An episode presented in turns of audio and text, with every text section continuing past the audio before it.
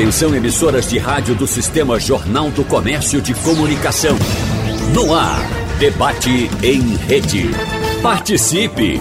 Rádio Jornal na internet. www.radiojornal.com.br Os conflitos internacionais nem sempre se dão por meio de troca de bombardeios. Um exemplo disso foi a Guerra Fria, que dividiu o mundo em dois grandes blocos, de 1947 a 1991.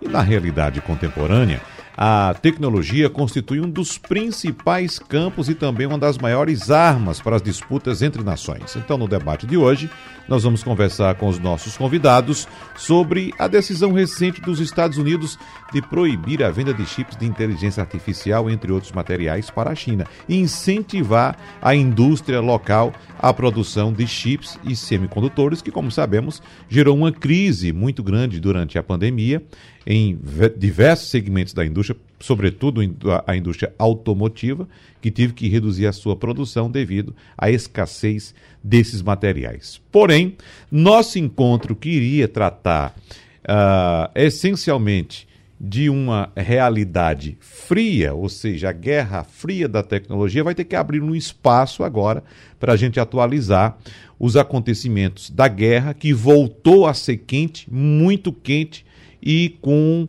uh, um, alguns detalhes que chegam a nos preocupar. Por isso, eu quero agradecer inicialmente aqui a presença do professor do Centro de Informática da Universidade Federal de Pernambuco, conselheiro do César e do Porto Digital, Geba Ramalho, que vai trazer para a gente a realidade dessa guerra fria na tecnologia. Mas eu já adianto ao senhor, professor Geba, para a gente abrir esse parênteses para os outros professores uh, a fazerem essa atualização a respeito do momento que estamos passando. Bom dia, professor Geba, seja bem-vindo. Bom dia, como vai? Obrigado pelo convite, bom dia a todos os ouvintes.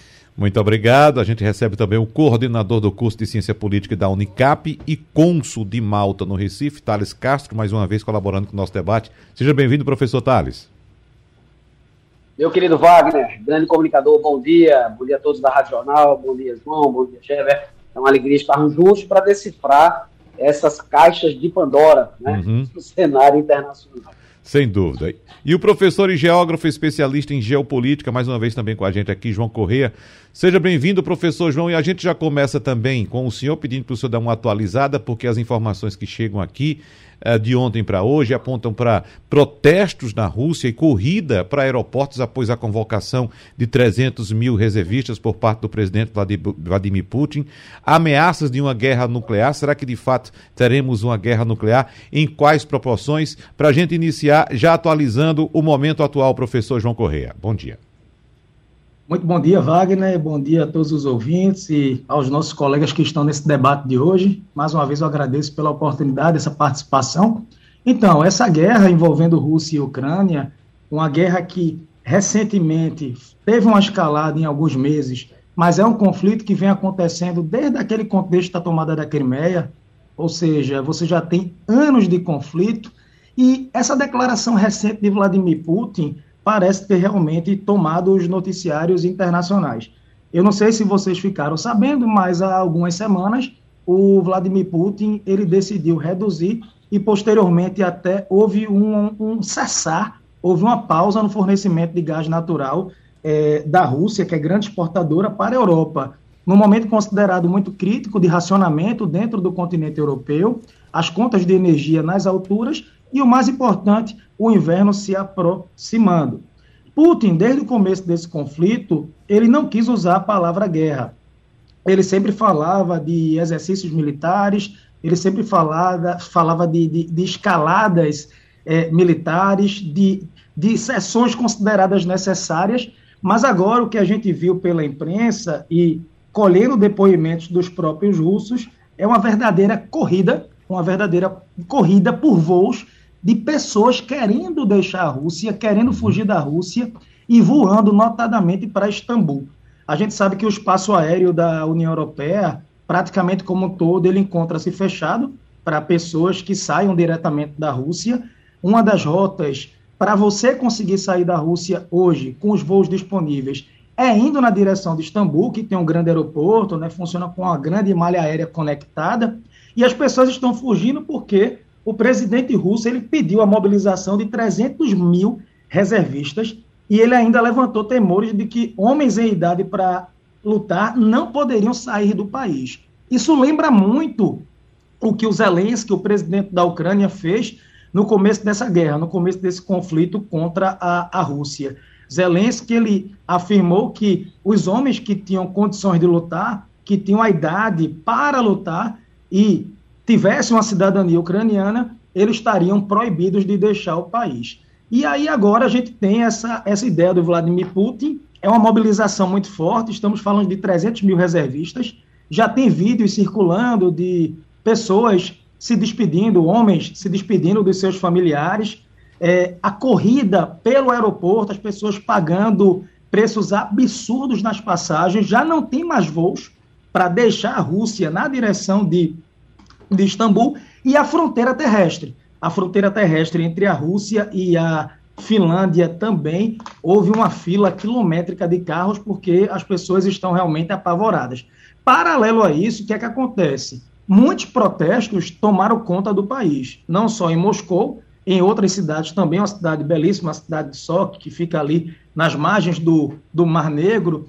E resultado, as pessoas protestam porque as pessoas querem colocar fim a esse conflito, já começam a sentir essas sanções esses embargos provenientes dos Estados Unidos e da União Europeia e não querem lutar. O desafio agora, a pergunta que fica é se Vladimir Putin ele vai conseguir é, vencer essa oposição civil doméstica, haja vista que no parlamento já não há uma oposição é, é, forte, no judiciário também não, e a própria imprensa, em quase 20 anos do governo Putin, ela foi praticamente é, dizimada. Então, há essa, há essa escalada, tá certo? O, o governo russo cogitou, inclusive, a, a fechar, a fechar algumas fronteiras para evitar que as pessoas é, é, pudessem sair e soltou uma declaração hoje dizendo que a lei, os detalhes vão ser esclarecidos. Mas sim, teremos uma escalada. A Rússia que já diz, a, a Rússia que diz que oficialmente perdeu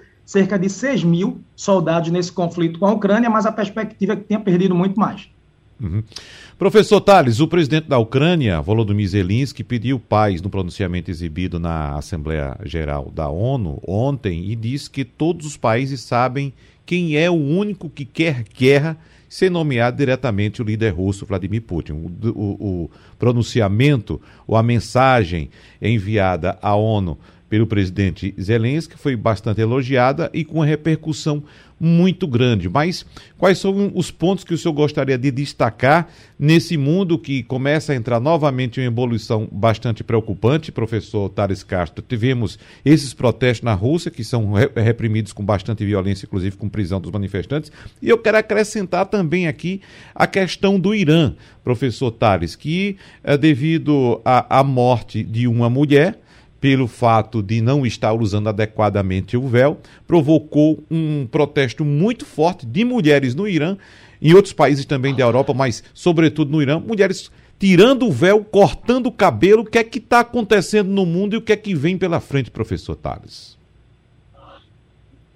Bom, o que está acontecendo no mundo é um conjunto de guerras sendo simultaneamente travadas. A primeira guerra no teatro de operação na Ucrânia, desde aquela quinta-feira, dia 24 de fevereiro, madrugada do dia 24 de fevereiro. Essa é a primeira guerra.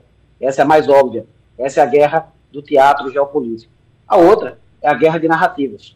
É a guerra simbólica. É a guerra, naturalmente, que transcende uh, visões de mundo.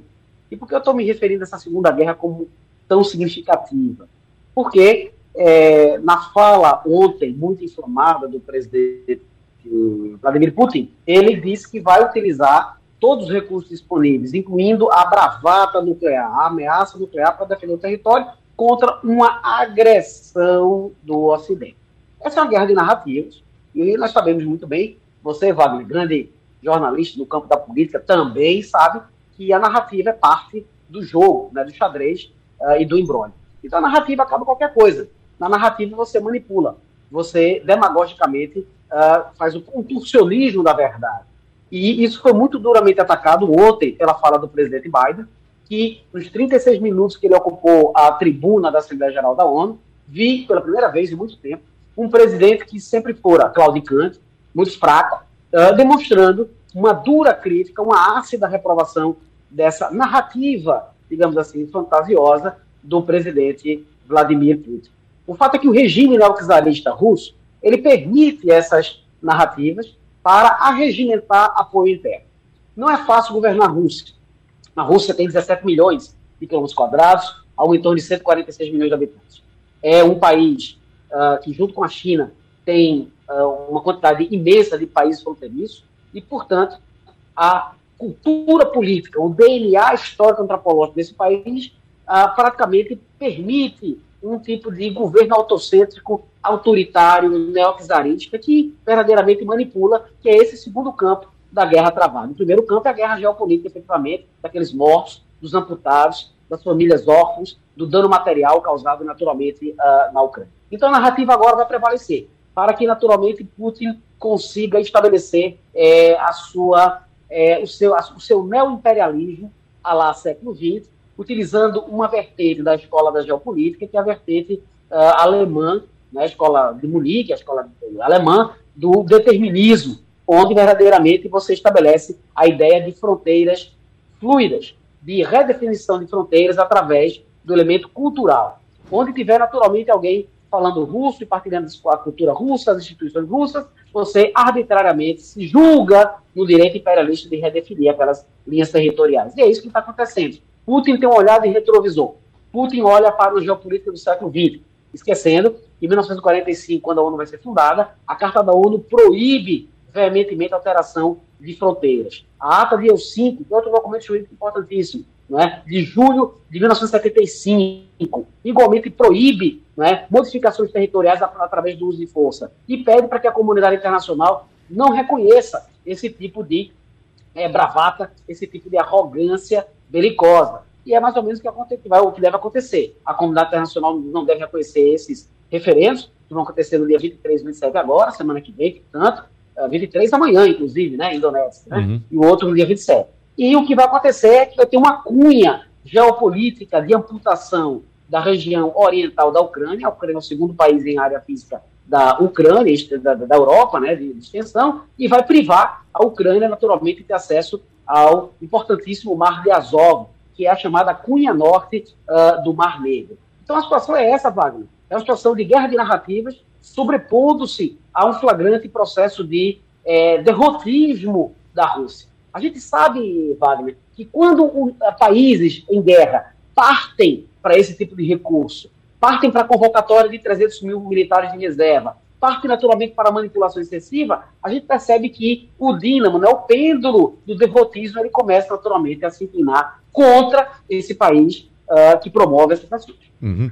Professor Geber Ramalho, para a gente fechar esse, a, essa atualização, queria que você trouxesse sua visão a respeito de como a tecnologia está fazendo parte desse processo, nesse contexto de conflitos globais. Como é que o senhor observa? Quais são as dúvidas que o senhor tem? Quais são os pontos que o senhor gostaria de destacar também do ponto de vista da tecnologia, antes de a gente entrar na questão comercial entre essas potências globais, professor Geber? Perfeitamente, Wagner. Veja só, tem, tem dois pontos importantes aí. O primeiro, porque eu, já conectando com o próximo ponto, mas de qualquer maneira tem a ver, uhum. quais são as razões alegadas para você ter uma política como os americanos têm de restrição de exportação? É uma política nova, não, ela é de 79. Desde 79 os americanos têm um conjunto de produtos que eles vão dizer, ó, esse aqui a gente não vende para tal lugar ou não vende para determinada empresa. É, e ela é geral, não é só. Não vem para a Rússia, não vem para a China, mas não vem para o Mianmar, para o Paquistão, e tem uma, um conjunto de coisas. O Brasil, por enquanto, não tem restrição, mas, por exemplo, pode ser que um dia a questão ecológica, a gente não cuida da Amazônia, e o cara diga, bom, então não cuida da Amazônia é um critério aqui para a gente não vender certos produtos para o Brasil. A gente está sujeito a esse tipo de coisa, ninguém uhum. sabe como é que isso vai evoluir, porque depende do pensamento dos americanos. Agora, sobre a guerra, tem do, duas conexões importantes. Primeiro que as, das três, digamos assim, existem três razões para você impor, os americanos alegam, para um eles não dizem, mas digamos duas que eles explicitamente falam para não vender determinados equipamentos ou componentes ou tecnologia, que é a razão humanitária e a razão militar que tem tudo a ver com essa discussão que a gente acabou de ter agora com o Thales e com o João. Uhum. O militar, por que, que eu não quero vender chips de inteligência artificial? Porque existe toda uma área, eu, inclusive, a pedido do Itamaraty, participei de algumas reuniões com a ONU para tentar uma regulação do que o pessoal chama de armas autônomas. São armas que identificam uma pessoa lá, um alvo, automaticamente, atiram, matam e acabou, entendeu? Então você não manda mais soldados, você manda, não precisaria digamos, convocar 300 mil ex, uh, militar da reserva, que nem está tão bem treinado assim, se eu tiver um monte de robô que eu mando lá para matar todo mundo. Então, e, essa questão de limitação de tecnologia é importante, a primeira razão explicitamente colocada pelos americanos para não vender é militar. Então a gente está falando de guerra, ela tem total conexão. Uhum. A segunda razão é de ordem humanitária. Então, por exemplo, Mianmar é uma, é, pelo menos é o que eles alegam, né? Mianmar eles não vendem. Não é porque Mianmar tem perigo de fazer alguma ameaça militar aos Estados Unidos, não, tem nenhum perigo. Mas qualquer país, e a China também se inclui como isso, porque ela faz. A China é um país que a gente pode aprofundar isso, faz um extenso uso de inteligência artificial, por exemplo, no que eles chamam lá do, do ranking social, do score social. Por exemplo, do jeito que aqui, eh, Wagner, no Brasil, você, em função do que compra e do se é um bom pagador ou não, você tem um ranking lá no Serasa e tal, tal. O, os chineses criaram um ranking social. Se você é, o, a, atravessa um sinal vermelho ou não atravessa na, na, faixa de pedestre, se você compra muito videogames, você fuma no lugar que não é fumante, aí tudo isso faz seu score cair. E seu score significa o quê? Por exemplo, você pode não ser negado o direito de viajar de uma cidade A para uma cidade B em avião, porque seu score social está baixo. Ou sua internet é você ter um acesso limitado à internet em função do seu score. Então, esse tipo que também envolve inteligência artificial, então, como a gente sabe de toda a barbaridade, inclusive todas as, pelo menos, acusações ainda não totalmente provadas, mas com bastante evidência, de massacres que é, desrespeitam todas as leis humanitárias, as leis da guerra, até para fazer guerra existem normas, existem procedimentos e os russos têm uhum. sistematicamente violado. Então é mais uma razão para não colocar. Então, fundamentalmente, assim, a guerra comercial é uma coisa que não é nova. Eu, meus colegas aí entendem muito mais do que eu do assunto. Isso dura séculos. Agora, como a tecnologia ela é hoje um componente essencial em várias áreas do mundo, e aí é a terceira razão de eu não, de eu não, de eu não vender uhum. é um impacto comercial. Então, na hora, por exemplo, que eu não vendo chip, talvez eu não consiga fabricar celular, tem certos carros que eu não consigo fazer, computadores eu não consigo fazer, televisões eu não consigo fazer, tem um monte de material que a gente usa no dia todo que depende desses circuitos, desses microchips. E se eu corto os microchips, eu tenho um impacto em várias cadeias econômicas, então eu amplio a possibilidade do, de, de impacto econômico. Porque, por exemplo, o Irã, se você citou o Irã, Wagner, o Irã existe um embargo, um embargo para não vender petróleo, mas petróleo é commodity, certo? Tem outros que vendem petróleo. Mas quando você, por exemplo, diz que eu não vendo um determinado tipo de inteligência artificial, não tem outros caras que vendem. Então você pode travar uma linha de produção inteira. Então tem impactos econômicos muito fortes. Por isso que a tecnologia agora está crescentemente sendo entrando na pauta dos embargos que não era uma realidade até alguns tempos atrás. Uhum. Professor João Corrêa, dentro do que foi exposto pelo professor Geber Ramalho, eu fico pensando aqui, na vida a gente sempre tem, mesmo em situações difíceis, algo positivo para aprender naquelas situações. Diante desse conflito, do que já foi colocado, dos problemas que já tivemos, principalmente de ordem econômica, com inflação global crescendo, nós poderemos ter alguns benefícios do ponto de vista tecnológico para a humanidade depois desse conflito? Você acredita nisso, professor João?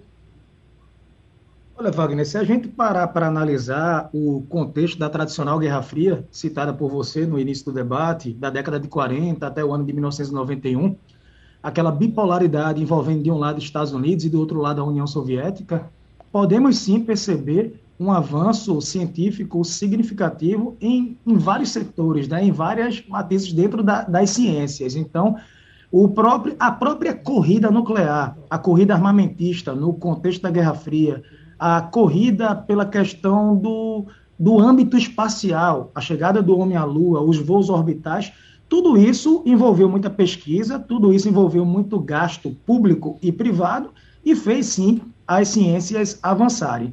E quando a gente fala sobre os chips, é muito importante dizer que, para o ouvinte entender, quando a gente fala sobre os chips, as pessoas pensam logo naquele chip que tem lá no celular para uhum. fazer o celular funcionar, para a gente conseguir fazer uma ligação. Muita gente não imagina que semicondutores são simplesmente vitais, eles são fundamentais para construção. Hoje em dia, o professor pode dizer melhor do que eu, mas para a construção de qualquer equipamento eletrônico que a gente possa considerar minimamente inteligente. Então, smartphone, carros, computadores, equipamentos médicos, equipamentos militares, ou seja, equipamentos que são considerados cruciais e, e extremamente relevantes para o mundo. E hoje, qual é essa questão? A China tem uma empresa chamada SMIC, é a principal fornecedora de chips para o mercado local, mas ela não é a empresa número um do mundo. Você tem uma empresa de Taiwan, a TSMC, que hoje representa uma grande liderança. Você tem empresas como a Samsung, que são mais avançadas, mas existe uma perspectiva que a China, investindo muito forte, investindo em educação, investindo também nesses gastos em pesquisas, ela possa superar a produção de Taiwan, possa superar a produção dos Estados Unidos do ponto de vista tecnológico. Uma pergunta que a gente gosta muito de fazer é quanto tempo, porque eu, eu considero inevitável, mas quanto tempo, um ano, dois anos, cinco anos, vai levar para a China atropelar, vou usar o termo atropelar essa liderança dos Estados Unidos em tecnologia de semicondutores e dos seus aliados, porque a China tem um plano, Made in China, que é Made in China 2025, 2025 é, é logo ali, estamos muito próximos, e uma coisa que eu queria frisar é, enquanto os americanos fazem uma, uma negociação mais demorada, debatem no Congresso, republicanos e democratas, a questão ética, quanto podemos gastar, se podemos gastar esse valor, se podemos financiar ou não as empresas, a velocidade de aprovação da China ela é muito maior. Recentemente, o Congresso americano aprovou é, um projeto de lei para injetar 280 bi, 280 bilhões de dólares em pesquisa. Só que esse projeto, para ele ser aprovado, ele passou um ano e três meses tramitando. E a China não. A China, numa canetada, o Partido Comunista, que governa a China desde 1949, com uma canetada em questão de, de questão de dois, três dias, consegue é, é, ter uma velocidade de aprovação maior. Então, a China tem esse esforço muito grande de desenvolver, fabricar os chips mais sofisticados.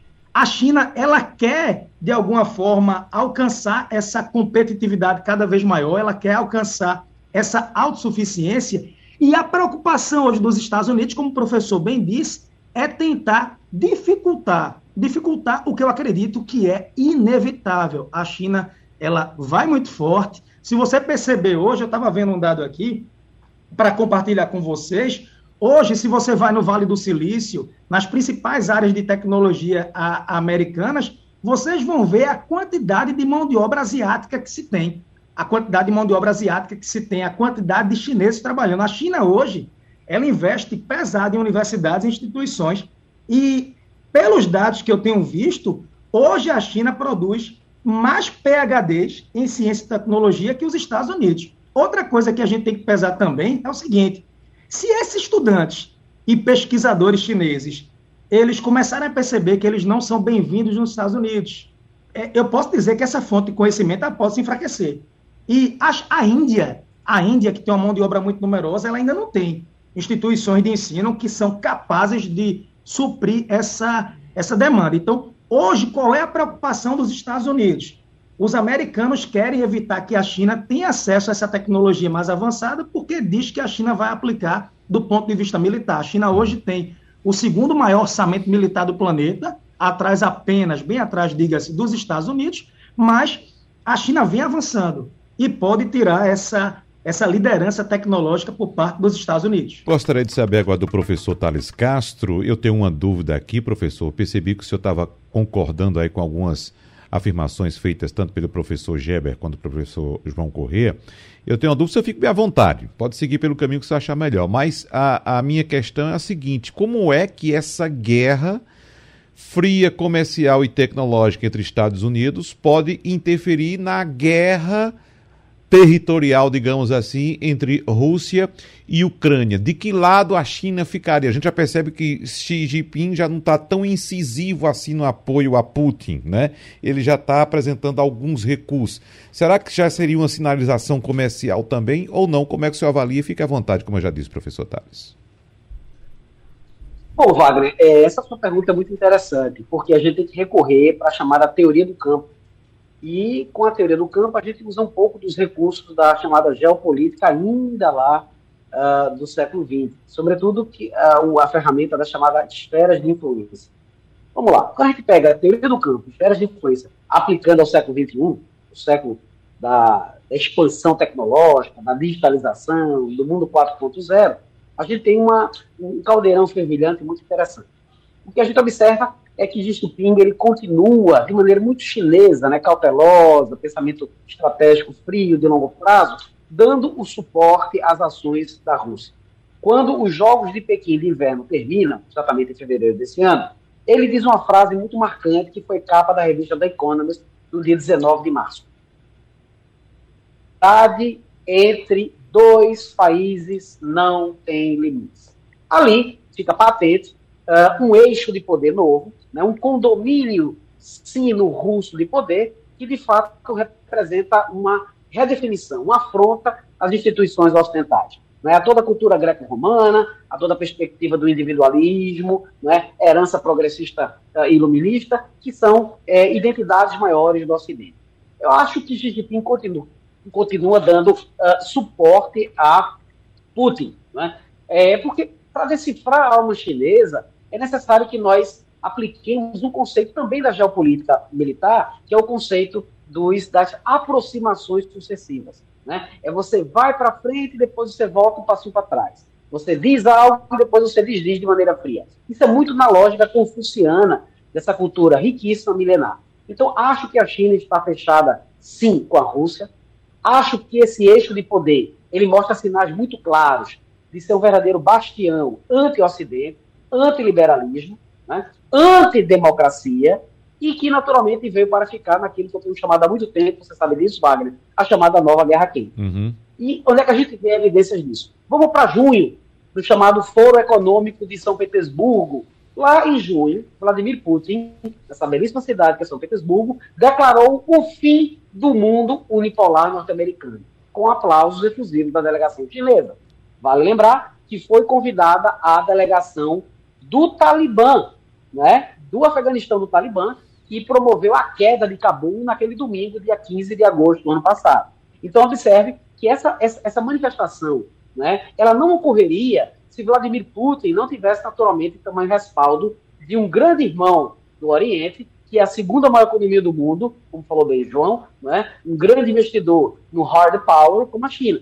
E só para concluir, Wagner, e fechando essa lógica, uh, semana passada, a gente só está atento a esses detalhes, essas placas tectônicas quando se mexem. Uhum. Semana passada, foi convidado e aceito o Irã, Irã, país altamente sancionado uh, internacionalmente, para fazer parte da OCX.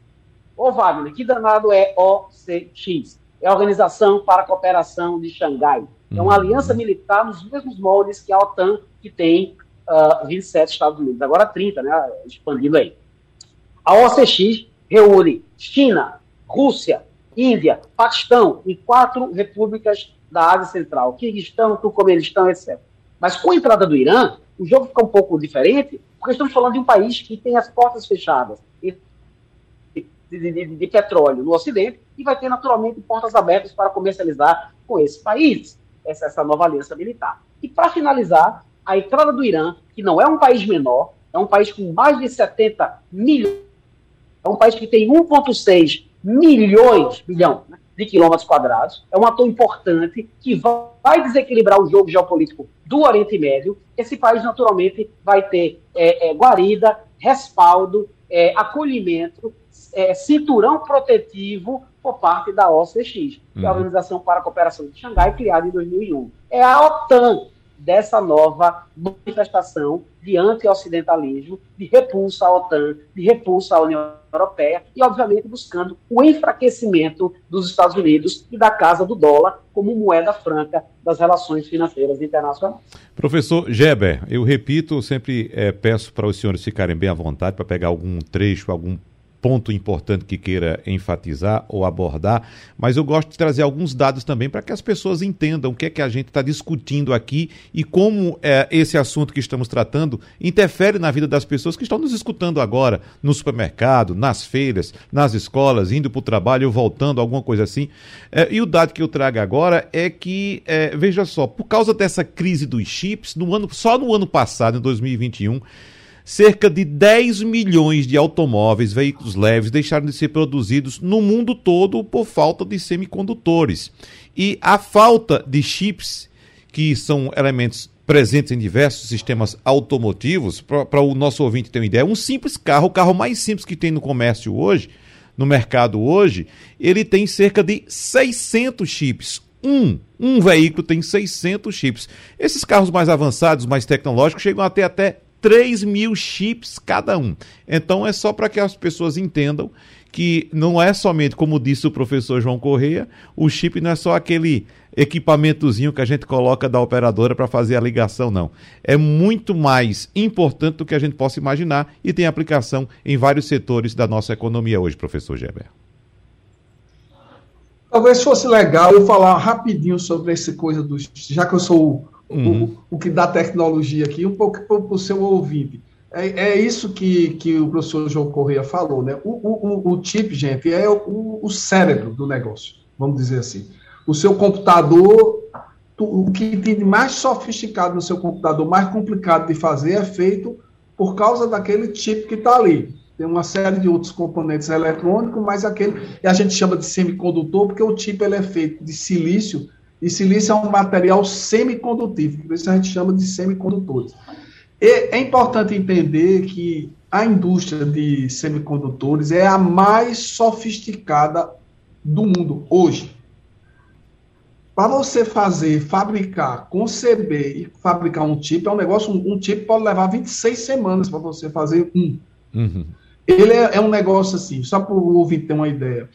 Basicamente, o que é que tem um tipo? O tipo tem um monte de transistores. Transistores é uma chavezinha, feita essa que você tem aí, que liga e desliga a luz da sua casa. E como você tem que lidar com coisas binárias, então você tem que ligar e desligar várias coisas ao mesmo tempo. Mas quantos desses transistores? Lá pelos anos 60, os primeiros chips tinham dois, quatro, oito transistores. Hoje, o mais recente da inteligência artificial, que é o H100 da NVIDIA, tem oito 80 bilhões de transistores. E olha, um conjunto desses chips, ele tem que caber, vamos dizer, você tem que botar bilhões de transistores na pontinha de um dedo mindinho. Esse é o nível de sofisticação, porque é uma nanotecnologia, é um negócio assim muito pequenininho para você enfiar. São 100 camadas, os caras conseguem colocar 100 camadas de, de transistores num negócio assim que você não consegue, a olho nu, você não veria nunca. Então, qual é a importância de entender essa complexidade? É porque na hora que você diz, olha, eu deixei de vender, aí causa o que você acabou de explicar, Wagner. Uhum. Você impacta um monte de cadeia porque você não consegue criar da noite para o dia fábricas feitas. Ah, vamos fazer uma fábrica de, de lata de sardinha. É fácil você fazer isso, no instante você faz. Agora, uma fábrica de semicondutores é um negócio de alta complexidade. Numa fábrica de semicondutores, ouvinte ter uma ideia, se entrar uma, um, uma poeirinha, assim, uma partícula de poeira, você já comprometeu aquele tipo que você estava, aquele, aquele conjunto que eles trabalham com as coisas que eles chamam wafers, que são vários tipos no mesmo canto.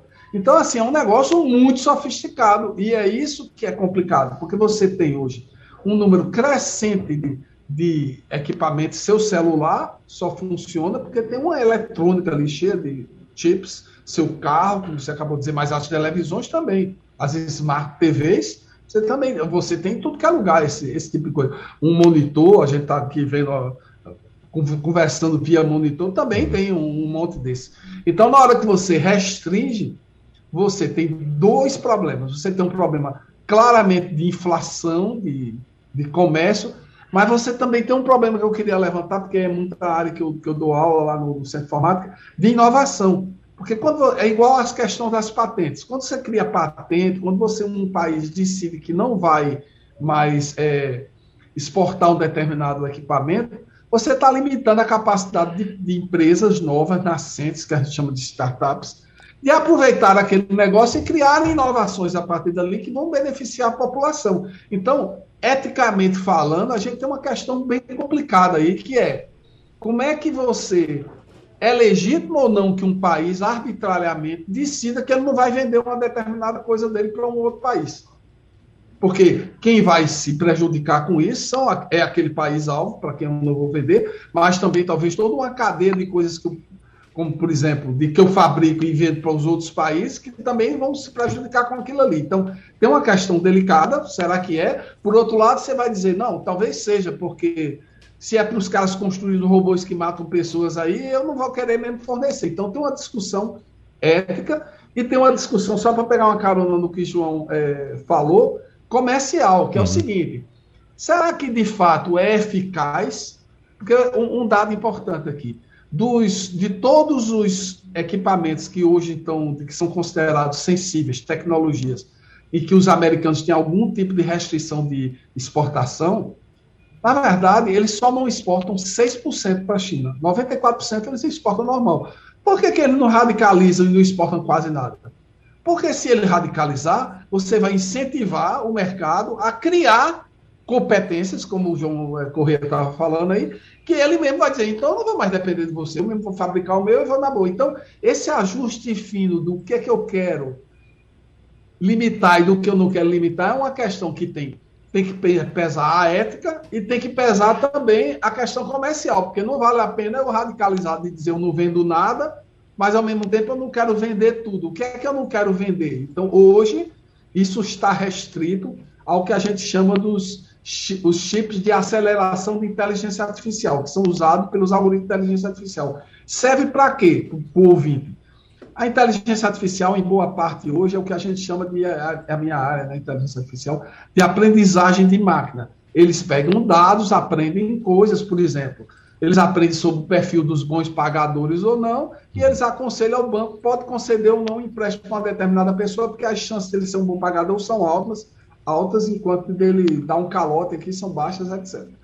Então eles aprendem, só que eles aprendem a partir dos exemplos e tem justamente crescido muito a inteligência artificial nos últimos anos, porque a gente tem dados hoje, a gente anda, usa o celular, navega na internet, a gente fica deixando rastros de dados em tudo que é lugar. Então a, a inteligência artificial cresceu bastante por causa disso. Mas, é, Wagner, leva muito tempo para você processar esses dados. Então, quando você pega um tipo como esse, o trabalho que você levaria uma semana fazendo, você faz em três horas. Um trabalho que você levaria um mês fazendo, você faz em alguns dias. Uhum. Então, por isso esses equipamentos são centrais e por isso que hoje a restrição recai apenas sobre eles. Eu acredito, como o professor João Corrêa disse, que em uma hora a China vai conseguir alcançar, mas como é uma indústria muito sofisticada, não é um negócio para os próximos dois, três anos, não. Vai levar mais algum tempo, entendeu? Porque a, a, a tecnologia mais simples, hoje a China já é líder em várias delas, inclusive o 5G, é uma delas. Mas essa, essa parte dos chips de inteligência artificial, esse é um negócio, o buraco é um pouco mais embaixo, eles estão no limite máximo da tecnologia quem está trabalhando com esse tipo de coisa. Então talvez dure um pouco mais aí, algumas décadas ou uma década para você, para a China chegar lá. Mas eles têm muito dinheiro, né? É. Diga aí, professor João Corrêa. compromisso com a democracia, então eles podem decidir fazer o que quiserem. Pois não, professor João. Bem, que aula sensacional, aprendi bastante aqui. Hum. É, essa, essa, essa questão envolvendo a tecnologia e, e, e, pegando um pouco a fala do professor Tales, sempre brilhante, sempre muito assertivo também, falando dessa questão envolvendo Taiwan, envolvendo Rússia, envolvendo Ucrânia, até mesmo o Irã. É, a, a, geopolítica ela é muito dinâmica, então você tem mudanças significativas num, num curto espaço de tempo. Né? Por vezes, é, o próprio Lenin falava sobre isso, que em, em apenas uma semana você pode ter mudanças que vão ter consequências para décadas ou até mesmo para um século. E aí um ponto que eu queria chamar a atenção, só para a gente tentar ilustrar um pouco para o ouvinte. É interessante a gente olhar para a China de décadas passadas. A gente vai notar uma postura completamente diferente. Se você parar para perceber, até a década de 60, até os anos 60, a República Popular da China, a RPC, sequer ela fazia parte das Nações Unidas. As, a, as Nações Unidas, a ONU reconhecia como a verdadeira China é o atual território de Taiwan, que hoje é tido como uma, uma província rebelde, e houve essa substituição. Eu quero dar um, um dado para vocês da década de 70. Existe uma história, o ano de 1971, 1972, é, a semana que mudou o mundo, que foi o encontro entre Nixon político que fez história como presidente dos Estados Unidos, Nixon, apertando as mãos de Mao Tse-tung, o líder do PCC, o líder da Revolução Chinesa. Até então, a China tinha dificuldades de abertura econômica. A China era um país, como é que eu posso dizer, fechado e com pouco, pouca expressão do ponto de vista comercial para o mundo. E o próprio Nixon dizia: a gente não pode ignorar esse exército de consumo esse exército de mão de obra que a China representa. Então, a China, ela começa a fazer abertura econômica na década de 70. Esse encontro entre Nixon e Mao Tse-tung, a visita de um presidente americano na China, isso quebrou um, um gelo que havia.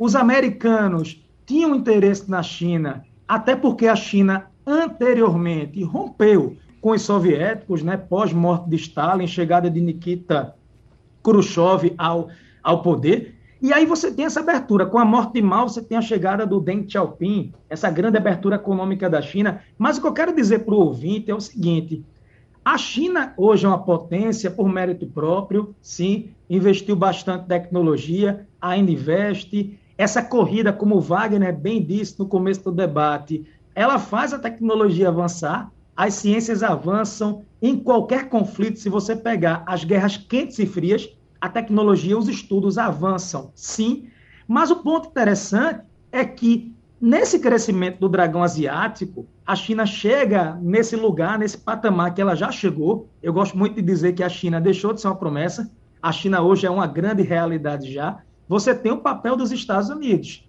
transferindo tecnologia para a China, para o básico, a China depois fazendo algo mais sofisticado e, como o professor bem disse também, a questão do mercado consumidor. Os americanos enxergam a China como um grande mercado de consumo e pensam esses embargos, essas sanções que já vinham com Trump e agora Joe Biden fortalecendo essa, essa ideia, isso também preocupa as empresas americanas que enxergam na China aí uma, uma perspectiva de futuro. Então, você tem China e Estados Unidos nos anos 70 e 80 como aliados comerciais e agora os americanos perceberam que a China representa uma ameaça à questão da autocracia, à questão da falta de democracia, e tentam barrar um projeto que vai ser muito difícil, muito difícil de acontecer. Nós temos pouquíssimo tempo para a gente encerrar, quatro minutos no máximo. Eu sei que o professor Geber pediu a palavra na saída do bloco anterior para fazer algum comentário. Então vamos lá, professor Geber, por favor.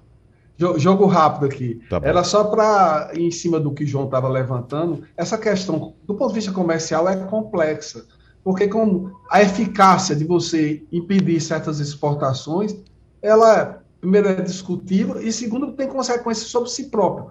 Na hora que, por exemplo, você diz, olha, eu não vou deixar, não vou vender para a China determinado equipamento, tipo, por exemplo, semicondutor, mas a China fabrica um monte de celular, para dar um exemplo americano, a Apple, por exemplo, e que vai ser comprado pelos próprios americanos. Então, na verdade, é um negócio, como a gente vive nas cadeias globais, no mundo globalizado, quando você restringe a exportação de um item para um determinado país, vai ser ruim no final do dia para você mesmo, entendeu? Então, é uma, é, é uma digamos assim, é um, talvez uma medida extrema, mas que cuja eficácia é, eu acho bastante discutível, é, porque se você de fato então, não só você tem uma consequência negativa sobre si próprio, como você incentiva a pessoa que está privada daquele, daquele equipamento a desenvolver a tecnologia para aquilo. Vai levar mais tempo, menos tempo, mas uhum. certamente todo mundo vai caminhar para uma certa autonomia em relação aos semicondutores. Professor Tales. No Brasil, que é uma boa discussão, uhum. é que esse não, é um tema que não está nem em pauta, né? É. A gente nem consegue fabricar vacina, se está começando agora a fabricar anos depois, imagine coisas sofisticadas como semicondutores.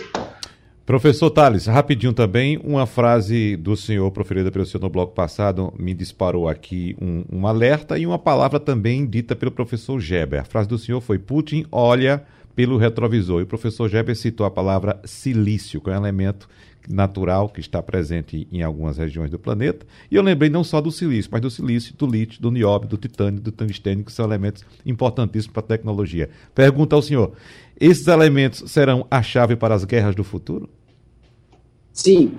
Além da inteligência artificial, além da robótica, além da telemática, além naturalmente de uma reinvenção dos aparatos de tecnologia, uh, bélica, onde naturalmente você reduz o impacto humano e você potencializa naturalmente o acerto, reduzindo o chamado efeito colateral, que é sempre muito danoso. Que família quer ver um caixão retornando após uma desastrosa campanha militar? Né? Então, da, da base tecnológica, da computação quântica aplicada para a estratégia militar, fazendo com que você tenha impactos ainda mais cirurgicamente talhados para obter recursos e, obviamente, capital político de retorno através daquela vitória em campo.